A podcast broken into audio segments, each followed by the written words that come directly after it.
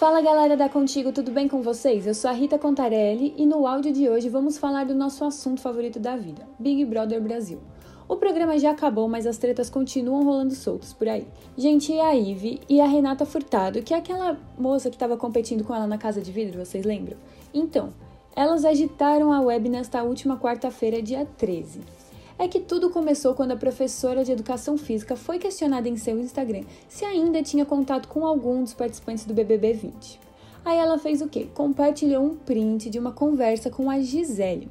Bom, aí ela foi lá no Twitter, falou sobre o papo com a advogada e deu vários palpites sobre o que aconteceu no programa depois da entrada da Ive e do Daniel.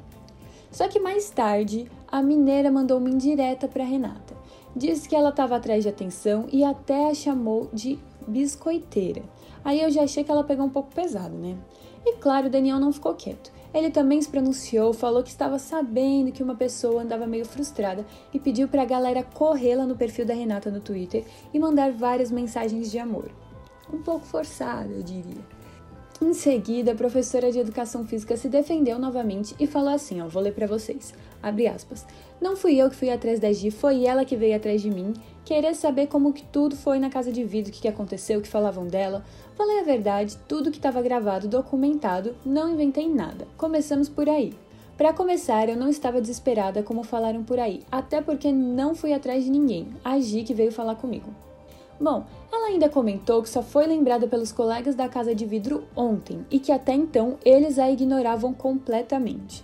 Pelo jeito, a Renata chegou até a mandar mensagens para Eve, mas nunca teve respostas.